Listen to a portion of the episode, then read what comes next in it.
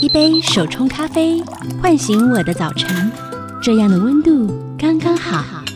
一趟城市小旅行，放下我的日常，这样的自在刚刚好。刚刚好的休日提案，陪你感受刚刚好的生活美学。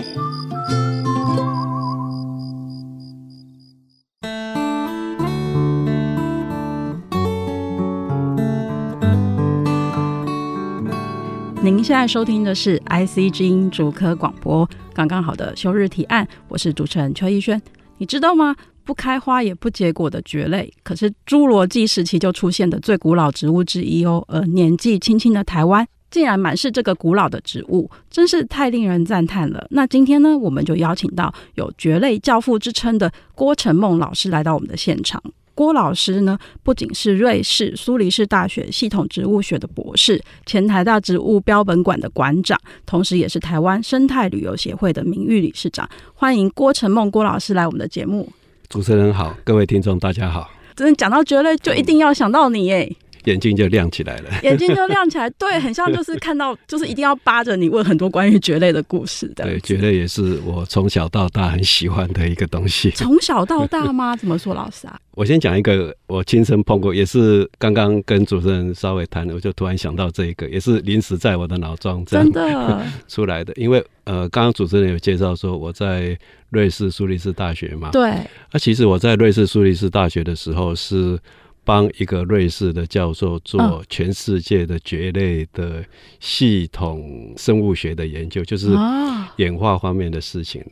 那因为系统植物学那个 building 那个大楼是在植物园里面，对，这个在全世界非常少人知道，因为欧洲的大学跟台湾的大学，我们台湾大学是在一个围墙里面嘛，对。那苏黎世大学是行政办公室在城区里面，对。那可能系是跟老百姓的生活是混在一起，哇！所以系统植物学是设在植物园。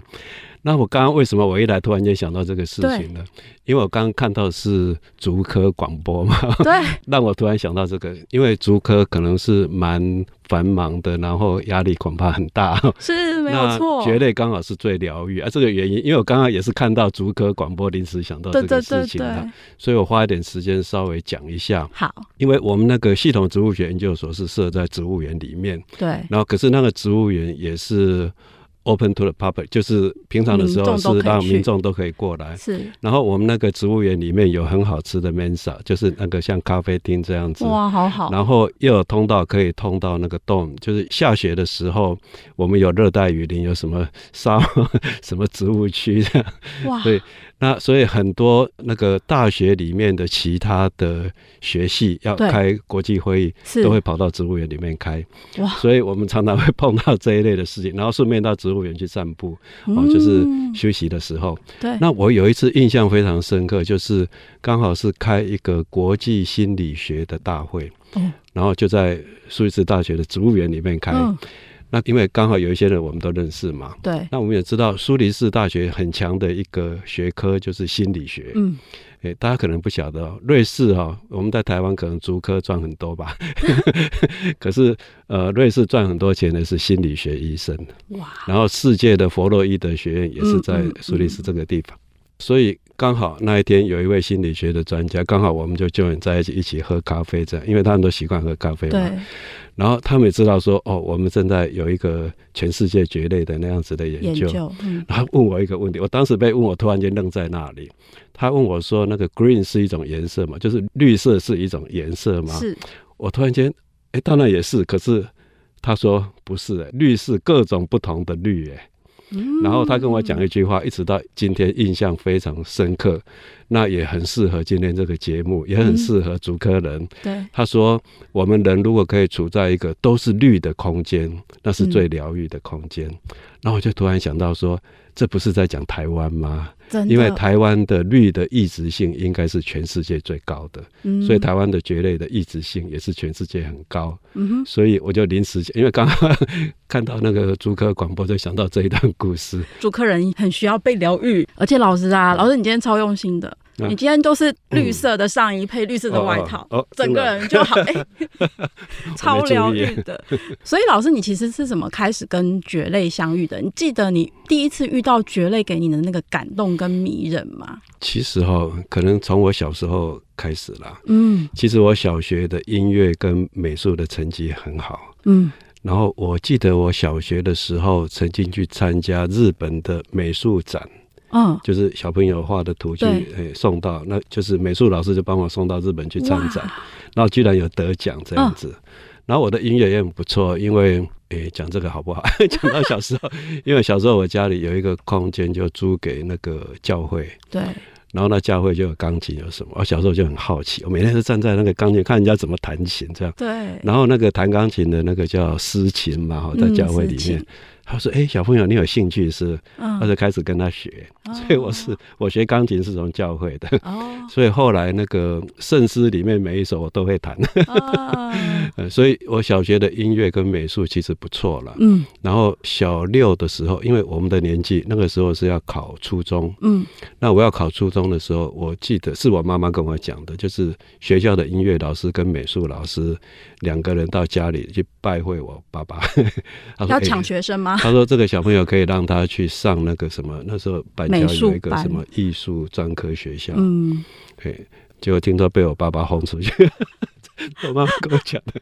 啊，我讲这个背景就是说，其实我小时候对美的这个事情，我自己心中是有一个想法啦。嗯，嘿，可能也是因为这样，后来我念植物。”可是我一直觉得蕨类很美，因为蕨类那个 pattern 哦，嗯，蕨类没有花，没有果实，没有种子，可是，一般我们看到都是叶子，都是叶子。因为我初中的时候很喜欢听古典音乐，对，然后我特别是迷巴哈的音乐，巴哈对，因为巴哈的那个节奏性很强嘛，哈，然后有段时间在非洲，想到说，哎，非洲的音乐跟巴哈音乐其实它的节奏是一样的，嗯，那我为什么会对蕨类有兴趣呢？因为我发现。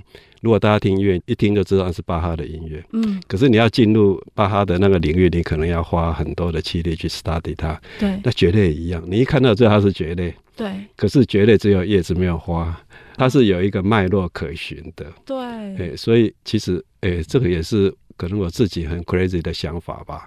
就是说，自然的韵律、音乐啊，这一些，还有蕨类啊，其实它们是相通的。嗯。就是它们有一种美。对，我不晓得大家看得到吗？那种韵律的美。希望透过今天老师的那个解说，就可以让大家感受到蕨类的迷人哦。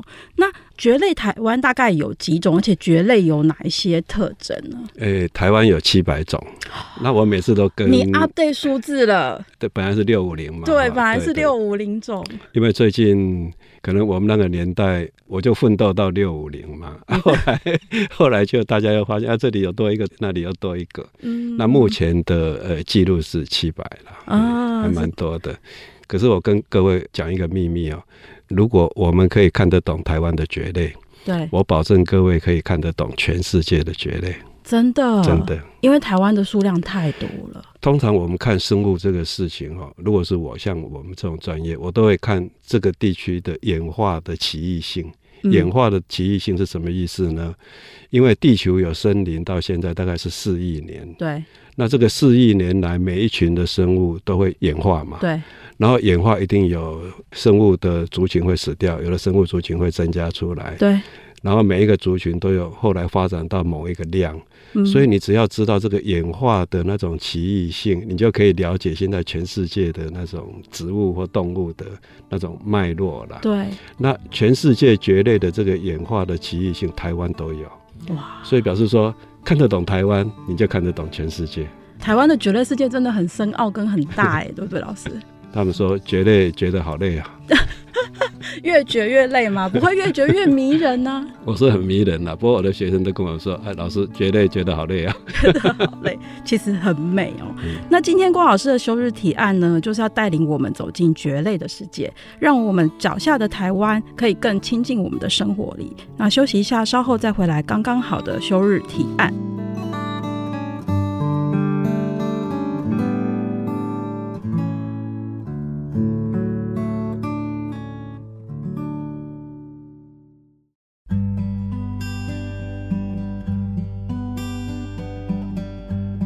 欢迎回到刚刚好的休日提案节目现场。老师，你刚刚讲到说台湾的蕨类有七百多种，能不能帮我们比较一下？比如说全世界的蕨类的分科啊，或是跟台湾台湾的特殊性在哪里？这样，我想这样讲好了，因为刚刚我们有稍微提到哈。嗯整个地球开始有森林是在四亿年前，嗯、也就是说四亿年。当然我们是很 rough 的，有人说哦五亿，有人说六亿，但是 roughly 是四亿这样子。所以以前是没有森林的。对，那有森林是什么意思呢？就是说。在某一个地质年代，它是当代最厉害的植物，嗯，它就可以站在森林的主流地位。对，那什么是森林的主流地位？就是那个最高那一层。嗯，所以我们可以想象，当四亿年前最厉害的植物就是蕨类，蕨类，因为它是全世界第一个拥有维管束的植物。那维管束是什么呢？就是像水管一样，嗯，它可以吸收水里面的水分跟光，把它送到很高位的地方。嗯，然后叶子型光合作用或树干型光合作用所产生的养分，也可以透过维管束送到其他的地方去。那全世界第一个有的就是蕨类，所以蕨类因为是当代最厉害的植物，嗯，所以我们很难想象三四亿年前的森林是蕨类的森林。那一直到今天呢？因为到了两亿年前，种子植物演化出来，因为种子比孢子厉害啊，对，因为它是很多细胞，然后有硬壳嘛，嗯，所以蕨类就慢慢它的。霸主地位就拱手让出，变成种子植物。对，那蕨类怎么办呢？就要想办法去隐身在种子植物的阴影架构之下。啊，哦，然后到了一亿年前，我们现在看到的森林，对，又开始演化出来了。那一亿年来的森林跟一两亿年前的森林，它在结构上是不一样。比如说，我们现在到森林，它会有乔木第一层，会有乔木第二层，有灌木层，然后有草本层。嗯。各位有没有发现，我们现在到森林里面所看到的蕨类，很多都是在地被层。对。然后那个叶子都裂得很细很细嘛，对不对？这是我们对蕨类的印象是这样。对。大家有没有想过，为什么蕨类会变成今天这个样子？就是因为阳光当要穿透森林的时候，它在第一层就被截留了百分之五十以上了。嗯。到第二层又被截留另外的百分之五十，到第三层又被截留另外的，所以到了地被只剩下百分之一哦。嗯啊，所以近代的蕨类要生存在这个环境，它势必要演化出一些很特殊的本事，才有办法生存嘛。啊，这个特殊的本事是什么？就想办法把叶子长得大大的。可是叶子长得大大的，因为蕨类的环境是潮湿的环境，是很容易受到菌类啦、真菌啦，那叶子就腐烂掉了嘛。对，所以它在演化的过程，它就把一片大叶子裂成很多小叶子。小叶子，那万一有真菌来，就牺牲那一小片就好了。那 就是说，其实我们在台湾哦，可以看到四亿年来演化的蕨类的。然后这四亿年来的三四亿年前的蕨类，今天在全世界留下五个家族，台湾全部都有。哇！那等一下再来聊为什么会这样子。然后那个两亿年前到一亿年前的蕨类，目前全世界有十六个家族。对。可是台湾有十一个家族。然后呢，一亿年以后所演化出来的蕨类，台湾全部都有。所以我们刚刚才会讲说，如果你可以认识台湾的蕨类，因为那个家族就是演化的脉络嘛，对，你就可以认识全世界的蕨类，起码看到它是哪一个家族的。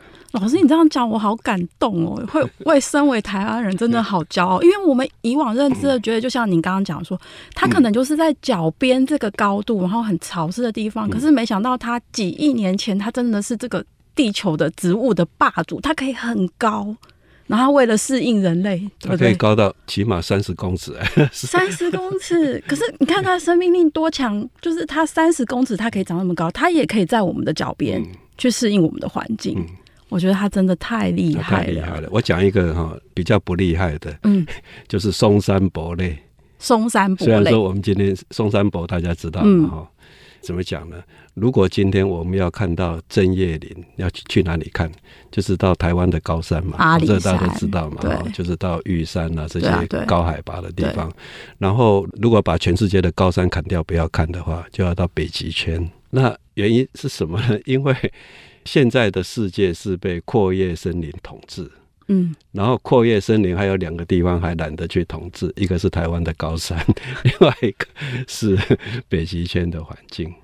那我为什么会讲这个呢？就是说，松山伯类是两亿年前就演化出来的。嗯，可是我们刚刚说一亿年前就演化出阔叶森林。对。可是大家有没有发现，松山柏类没有像蕨类这样子充满了生命力？嗯，我们今天从来没看过有松山柏类的草本植物。嗯，它都是维持那个一两亿年前的木本植物的样子。对。可是当它的森林的架构被阔叶森林取代的时候，嗯，它没有地方去了，它没有办法改变一种生命的样态，嗯，融入别人的身体里面。对。哎，这个可能全世界很少人去注意到这个点了。可是他也很特别，他就不想演化，我就想维持我的样子。对，他就是 他很孤傲，就好吧。那我跑到台湾的高山，跑到北极圈好了。可是三四千万年以后呢？对，可能木本植物觉得台湾高山也很不错哦，啊，北极圈也很不错，那怎么办呢？松山伯类就消失了。啊，所以现在在台湾哪里可以看到松山伯类？老师，就是刚说高山上就可以找得到这样子。哦，所以大家去爬山的时候也要找一下松山伯类。呃，到高山的森林界限就是松山伯类。哦，以后有机会我们再来聊松山伯类好了。以后请老师带我们去爬山好了。所以其实像松山伯类老师刚刚说森林的那个林线，对不对？它其实可以透过蕨类，也可以认识我们台湾的地貌跟环境，对不对？对。对。那除了这些，还有什么可以认识台湾的地貌跟环境的蕨类，台湾哈，嗯，我再跳出蕨类讲刚刚的松山坡，好好，因为我有一年去爬婆罗洲的东南亚第一高山，叫做奇纳巴鲁山神山，它的海拔比台湾的玉山还要高，嗯，四千一百零一公尺，嗯哼，那我第一次去，我当然要爬到森林界限了，像我以前去爬阿尔卑斯山。阿尔卑斯山的森林界限才海拔两千公尺而已。嗯、那婆罗洲，因为台湾的森林界限是三千六百公尺，那婆罗洲我就想知道，哎、欸，它的森林界限到底长什么样子？去看看嘛。嗯、所以半夜就开始爬山，然后我就突然发现。像我们台湾呢，在阿尔卑斯山爬山，到了森林界线会看到针叶林，就是我们刚刚在聊的松山柏类嘛。对。那台湾也一样，你到了那个排云山庄，再往上要去玉山主峰的过程，看到的都是针叶林。是。就是海拔差不多三千公尺以上，台湾呐。对。可是我到了婆罗洲，它的山。我们台湾玉山是三九五二嘛，三千九百五十二公尺。嗯，可是奇纳巴鲁山呢，婆罗洲第一高峰呢，我记得是四千一百零一公尺。嗯，那我觉得哦，它的森林界限应该更高才对啊。对。可是我爬爬爬，我就发现，哎，到了森林界限，我就觉得好奇怪，它没有针叶林哎。它没有针叶林。对啊，好奇怪。为什么？然后后来我才知道，哦，以后我们一定要找机会来聊这个为什么没有针叶林。可是我后来的了解，这是两亿年来演化的结果啊。台湾的高山有针叶林，是全世界这种形态分布最南边。也就是说，由台湾再往南，比如说巴士海峡、菲律宾、菲律宾的森林界限，它就没有针叶林啊。比如说婆罗洲。没有针叶林，真的。澳洲的森林界线也没有针叶林，纽西兰的森林界也没有针叶林。所以有一阵子，因为有一部电影叫《魔戒》嘛，对，大家有看过吗？有有。然后很多场景都是在纽西兰拍的。对。可是我去过纽西兰，我知道纽西兰是欧洲的，也在那边殖民嘛。嗯。那就把欧洲那个时候的松山伯列拿去种。所以那个魔界里面的针叶林是人工种出来的，纽西兰基本上是没有这种林的，它没有原生的，对，没有这种原生。那如果他要拍续集，建议他来台湾，来台湾拍。其实要拍侏罗纪公园也应该来台湾。嗯，真的，我们应该有很多这种稀世奇景哎，可是我们自己不知道啦。现在问题是在这里了。老师，你没讲，我们大家都没有发现。台湾人大概都不晓得。真的很感谢你，而且老师在那个《蕨类入门》一书里面有提到说，全世界蕨类有三十九棵。然后哦，你有看过这个书啊？我做功课，然后台湾有三十四棵，是。然后用品种来看，欧洲有一百五十多种，北美洲有四百多种，差不多。然后台湾，你说现在已经有七百多种，但现在只有阿尔卑斯山跟喜马拉雅山才找得到这么多，对不对？呃，没有，没有，因为我以前在欧洲，其实我那时候也是好管闲事啊。我帮北美洲算过，他们国家有多少种蕨类，你 还帮人家做研究？对对，因为以前我想有一个比较世界的那种看法，所以我必须了解全世界蕨类大概是怎么样。所以其实每个国家有帮他们算过。其实台湾有一个很大的特色哦，是简单的讲，就是它是一个又大又小的地方啦。对。它的身体很小嘛，身体很小，因为你看那个世界地图，台湾很小啊。对。可是你算它的生物种类啊，应该是全世界啊密度最高的。密度最高。对。所以我说它是一个又大又小的地方，真的是太特别了。老师在参访世界过后呢，帮台湾建立起属于台湾的蕨类坐标。我们休息一下，等等继续回来聊。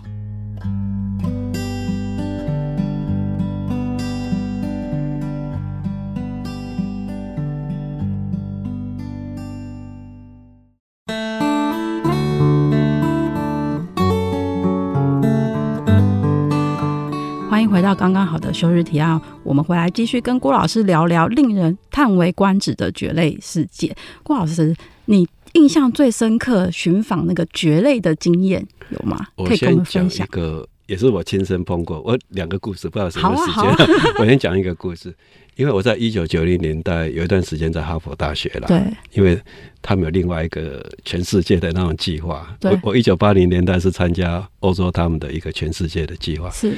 然后那个时候，哈佛的那个标本馆的馆长要来台北了，嗯。是哦，刚好那时候很忙，我在台湾很忙。他说想要到山上去走，我那时候我也心里很急，因为也没什么时间，我就带他去象山。他想说哦，这个太没诚意了嘛。不过我看他非常快乐，因为他走到象山，他就突然站在那边不动了。嗯，我想奇怪。这位先生不是要爬山吗？要去走一走吗？怎么会？我看他站在一个定点不动，是一直在想一个事情。嗯，他就转头问我说。他说：“为什么我可以站在一个定点，可以看到十种蕨类在我的四周？他也是一个跑遍全世界的人了，因为哈佛对亚洲也很有兴趣。他去过日本，去过大陆，因为北美洲的学校，他们植物的方面都在研究中南美洲嘛，所以他也常跑中南美洲。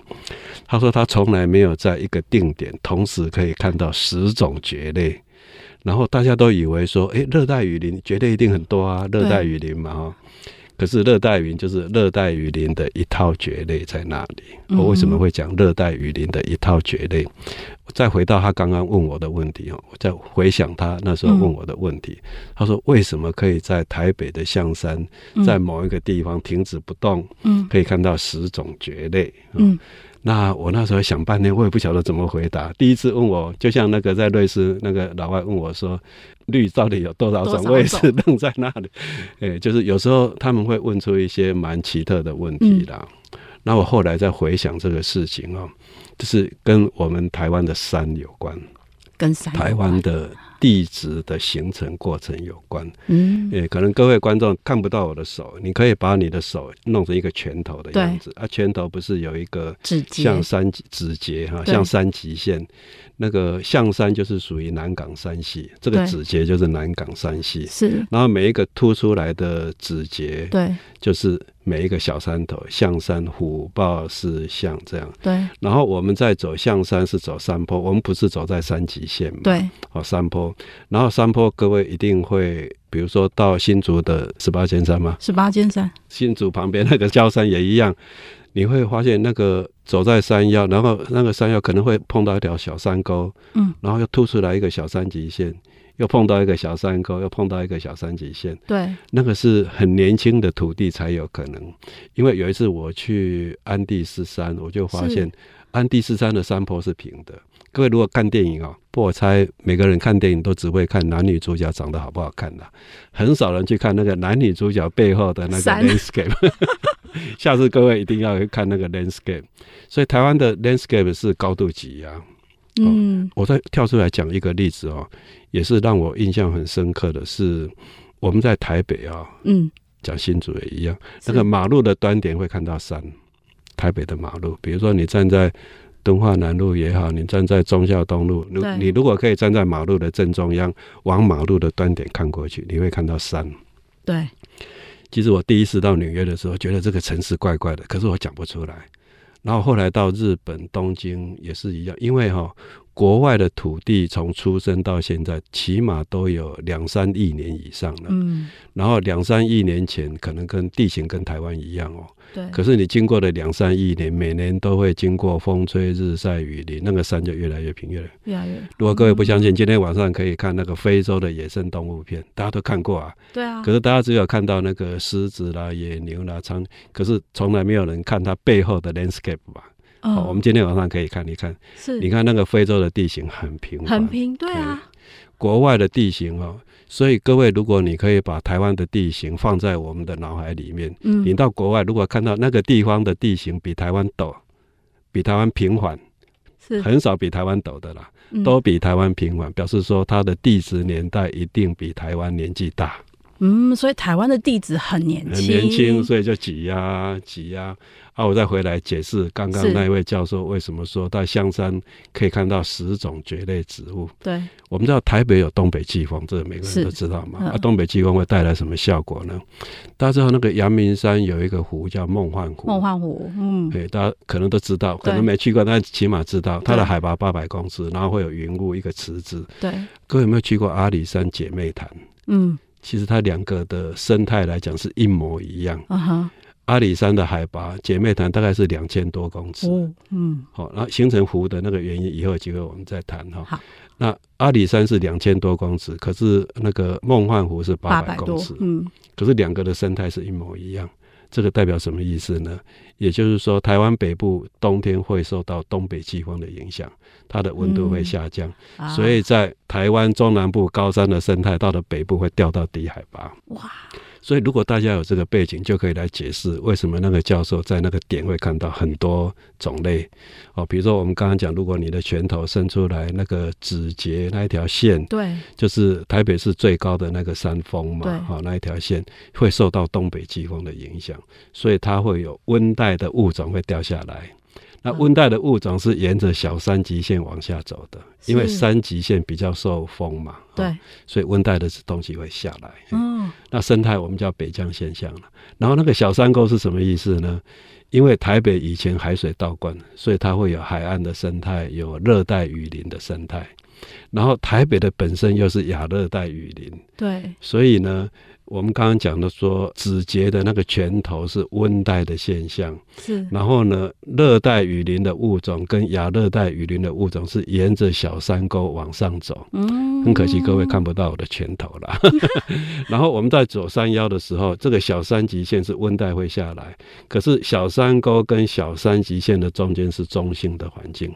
它有亚热带中性的环境，嗯、所以那位教授站在一个地点，他会看到海岸的蕨类，会看到热带雨林的蕨类，会看到亚热带雨林的蕨类，会看到亚热带中性的蕨类，会看到暖温带从高海拔下降的蕨类。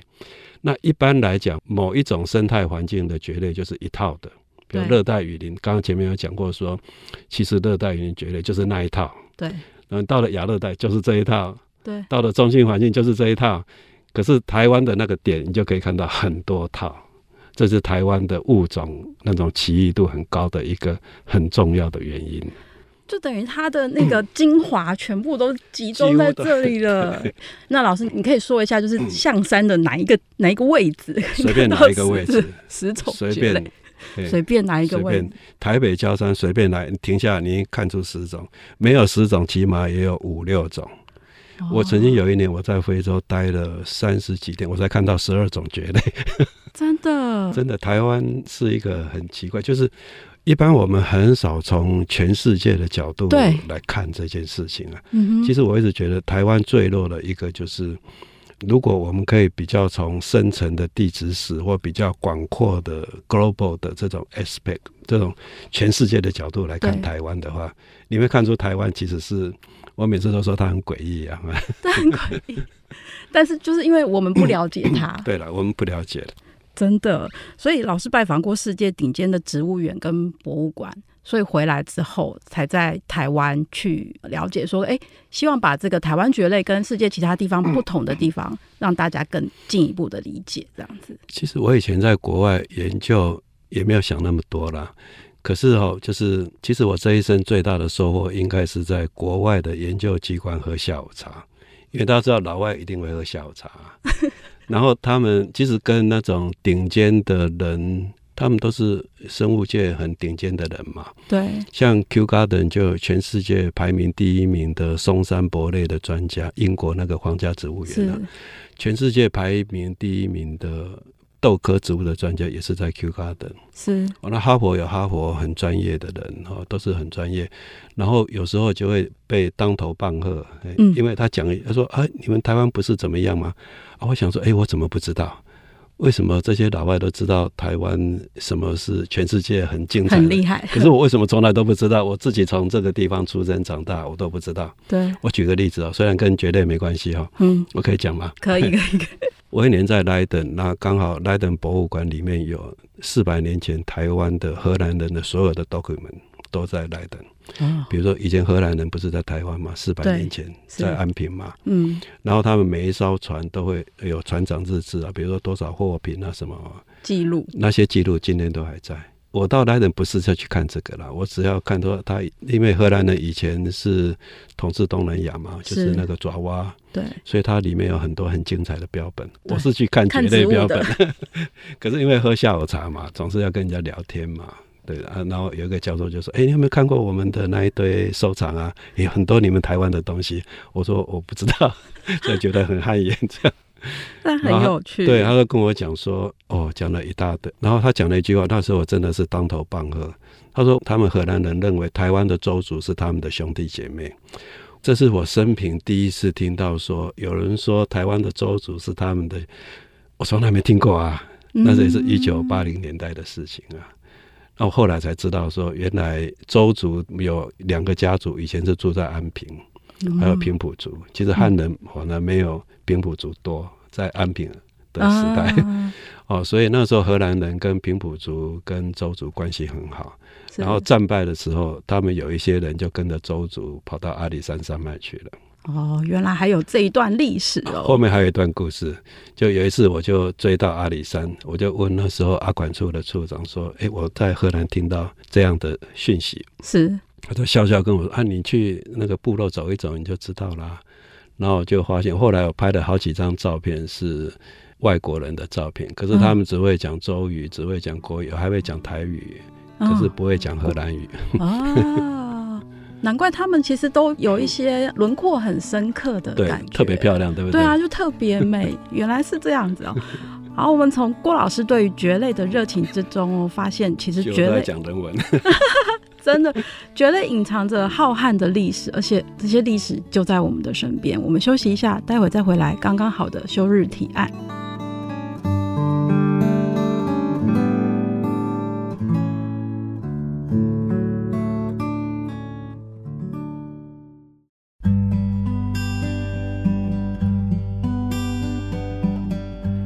到刚刚好的休日提案节目现场哦，今天在我们旁边的是台湾蕨类教父之称的郭成梦老师。老师啊，其实蕨类就在我们身边，对吗？对，everywhere 无所不在，无所不在。有没有那种很奇特的经验，你可以跟我们分享的？奇特的经验呢，就是有一年刚好，现在好像是美国蕨类专业者排名第一名的一位先生来，因为以前我在美国跟他还蛮熟的，他他来台北。那我曾经带他去南湖大山过了，不过他闹了很多的糗事了，先不不讲他的糗事。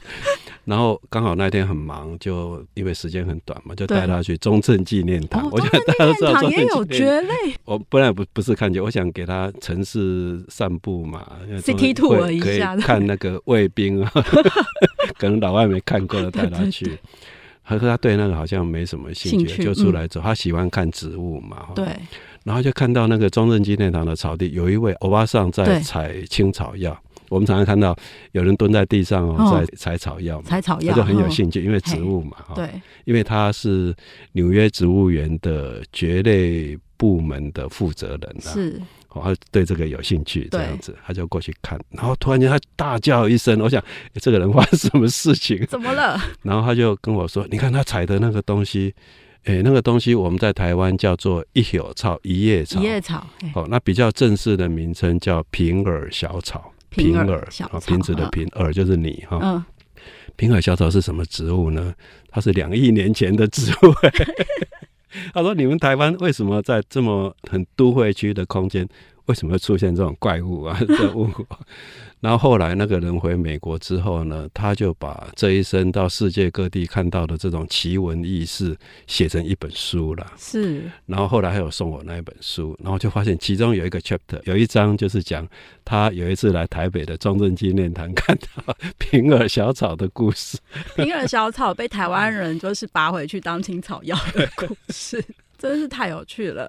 那郭老师，你自己家里，嗯、你有曾经在家里种过很多蕨类吗？哦，有一段时间我住在新店的山上啦，那刚好也是因为我们知道台北市的南区比较潮湿嘛。对。我因为比较适合蕨类，所以刚好我在自己的院子就种了差不多三百种蕨类这样子。三百种。三百种，当然也有一些是园艺的，也有一些台湾的。嗯。那我几乎都没有管了，因为那个空间就是蕨类很适合的空间。通常哈，我种植物都是，比如说树都土地自己长出来的，啊，蕨类就自己来的啊，我不喜欢的可能就把它剪掉 啊，然后就变成那种很自然的一个 nature garden 吧，大概就是这样子。所以不是你你去外面，然后比如说买什么蕨类，然后放到你家哦，也有一些，因为台湾也有一些人喜欢蕨类哦。现在台湾好流行那个鹿角蕨，对对对，那个诶，鹿角蕨，我讲一点鹿角蕨好了，好啊、大家可能很有兴趣。鹿角蕨的原生环境是东南亚的热带雨林、啊、东南亚热带。哦，我再插一个题哈、哦，就是诶，如果各位看电影哦，嗯。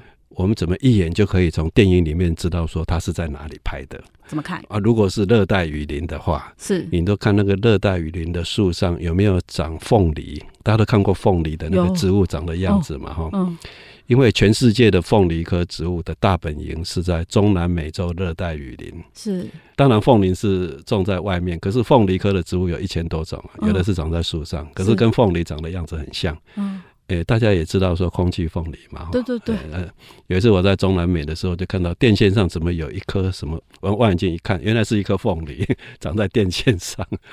所以中南美洲的热带云通常都会看到凤梨。所以各位看电影的时候，看看那个，如果是从热带雨林拍的话，看看树上有没有凤梨，空气凤梨之类的。那如果看到树上有鹿角蕨的话，大概就是在东南亚的热带雨林。哦。因为全世界有三大热带雨林。有一个热带雨林是在非洲西南部的海岸，嗯，非洲，嗯，哦，然后东南亚热带雨林，东南亚，然后再就南美洲，南美，亚马逊河热带雨中南美洲，嗯、哦，全世界这三大热带雨林。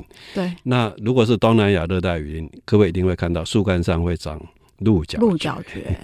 那东南亚的热带雨林结构是这样的，就是说它会有一层树冠层，树冠层大概是海拔三十公尺左右吧。嗯，哦，如果各位去东南亚玩，他们有一种玩法叫做 Skywalk，嗯，就是树冠层弄一个什么步道，让你在树冠这样走过去，这样子。是，可是可能大家比较没有注意，它还有另外一种玩的方式，叫做 Sky Tower。哦，Sky Tower 是什么意思呢？因为热带雨林它有一个结构，就是它会有突出树冠层的独立树。嗯，树冠层我们刚刚讲说三十公尺高、四十公尺高，它的树冠是连在一起的。对。可是它会有少数几棵树会穿出那个树冠层，特别高，可以到五六十公尺。哦。所以当地人就去定一种很简单的梯子，让你可以从雨林的下面慢慢爬，爬到上面。嗯、啊，为什么他们这样做呢？那个是差不多一百多年前他们在英国人在研究热带雨林想出来的方式了。就是说，从那个 tree tower，就是那个树塔，对，往下看 canopy layer，看那个树冠层。是，因为我们从森林下面看树冠层，生物都看不到，因为那个光线的关系。是，可是你从上面往下看树冠层，每一只动物都看得到。啊。就很清楚这样子，然后如果是这样子的东南亚热带雨林呢，嗯、那个鹿角蕨长在什么位置呢？它通常是长在树冠层，树冠层，不然就长在突出树冠层的独立树树上。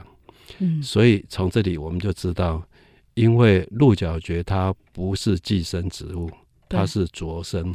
着生，嗯，寄生就是可以吸取宿主的养分，对，啊，着生是不行。嗯，所以表示什么意思呢？就是鹿角蕨它治理养分的能力很高，很强。所以万一各位家里种鹿角蕨被你种死了，一定是对它太好，每天跟它灌水，因为觉得说哦，好不容易买一棵这么珍贵，啊，每天跟它浇水，其实它不行，就像兰花一样啦。你兰花每天跟它浇水，它就永远不开花给你看。所以它有自己照顾自己的能力。对，要给它一点 stress，就是不要对小孩太好了，这个意思。这好适合忙碌的现代人哦。对，没错，就是偶尔不理它，它反而会长得很好。忘记反而更好，嘿忘记反而更好。那除了不要给它浇太多水之外，嗯、老师还有什么照顾鹿角蕨的秘诀吗？其实照顾蕨类、照顾植物都一样的，每天看它，每天看它，就像你最喜欢每天看它，每天看它，它就活得很好。不喜欢的也去每天看，它会变好看。对，就是怎么讲？就是说，其实每天看它的意思，当然有一点，诶、欸，怎么讲？太那种讲法。可是每天看它是，就会看出它什么时候需要浇水。真的，我每天早上跟、嗯、早上起来你不能漫不经心的看，你就看不出来。我早上呢，第一件事情就是先去寻我的植物，然后睡觉前最后一件事情也是去寻我的植物，看他们今天过得好吗？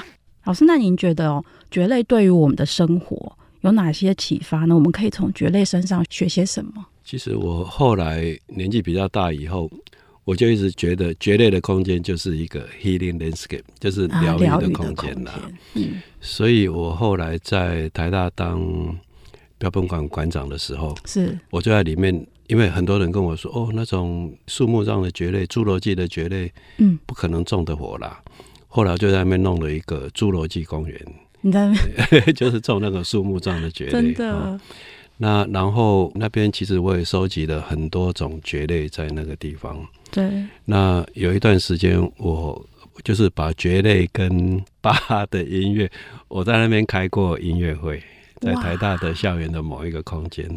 后来大家觉得哇，那个是台大最棒的空间，又是很多蕨类。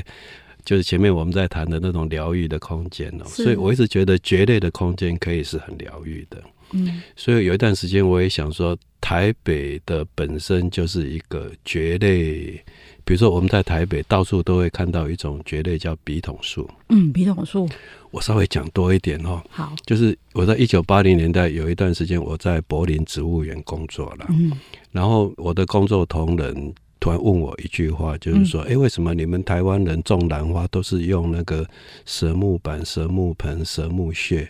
我讲这个大家一定都知道是什么嘛？对，哦，蛇木板、蛇木盆、蛇木屑，还有蛇木柱啊。嗯。